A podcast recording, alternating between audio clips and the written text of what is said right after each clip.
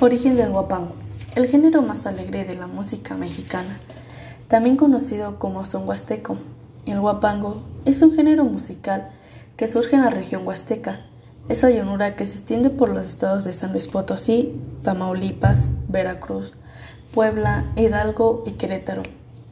Baile o danza que se caracteriza por ejecutarse sobre una tarima o plataforma, sobre todo en las fiestas populares de México. Existen dos tipos de guapango, el tradicional y el moderno.